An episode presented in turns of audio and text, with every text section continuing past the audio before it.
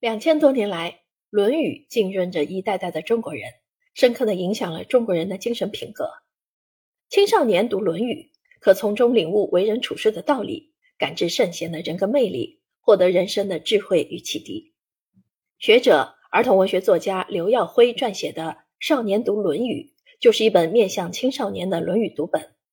本书引领青少年走进《论语》的丰饶世界。在孔子及其弟子的人生故事中读懂《论语》。《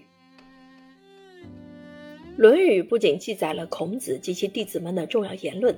也在只言片语中塑造出了一群性格迥异、各具特色的人物形象。作者提出的以孔门师生为纲的撰写思路，便于将内容故事化，以吸引小读者，也有利于发挥其儿童文学作家的特长和优势。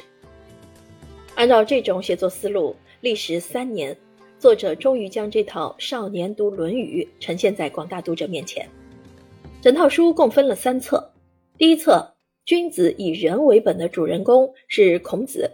八个章节既统一又分层次地展现了孔子这一人物形象。他是一位温润如玉的君子，是一位学识渊博的学者，是一位循循善诱的老师，是一位至死不渝追寻理想的理想主义者。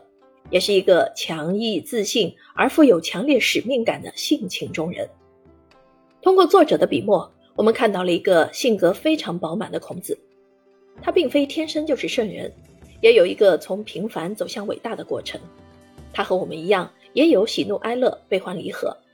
他的身上既有如常人般的可爱性情，又有常人所不具备的作为圣人的优秀品质。第二册，国事纵横天下。主要展现了颜回、子路、子贡、冉有、宰我、曾子等六大孔门弟子的形象。颜回的安贫乐道，子路的耿直忠勇，子贡的辩才无双，冉有的文武双全，宰我的伶牙俐齿，曾子的为人至孝，都在作者的笔端变得那么可爱、可亲、可敬，个性气质都有鲜明的呈现。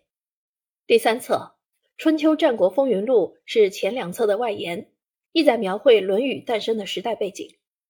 宋襄公与洪水之战、晋文公的霸主之路、吴越争霸记、齐鲁恩仇录等故事，再现了春秋乱世诸侯征伐的社会现状。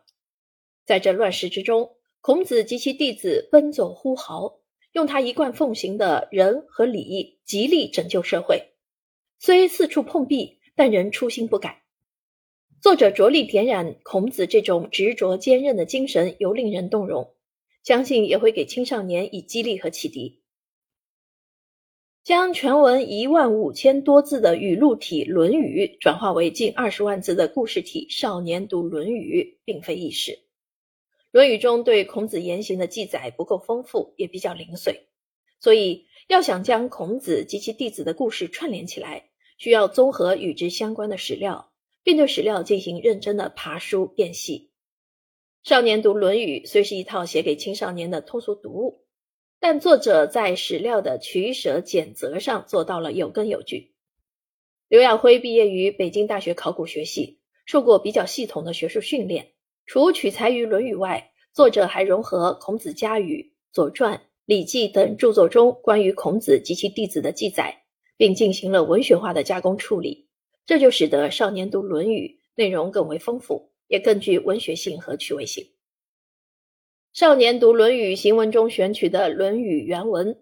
作者结合历代以来对《论语》的权威解读，将其翻译成了流畅生动的现代汉语，力求忠实于原文原意，又让今天的读者容易理解。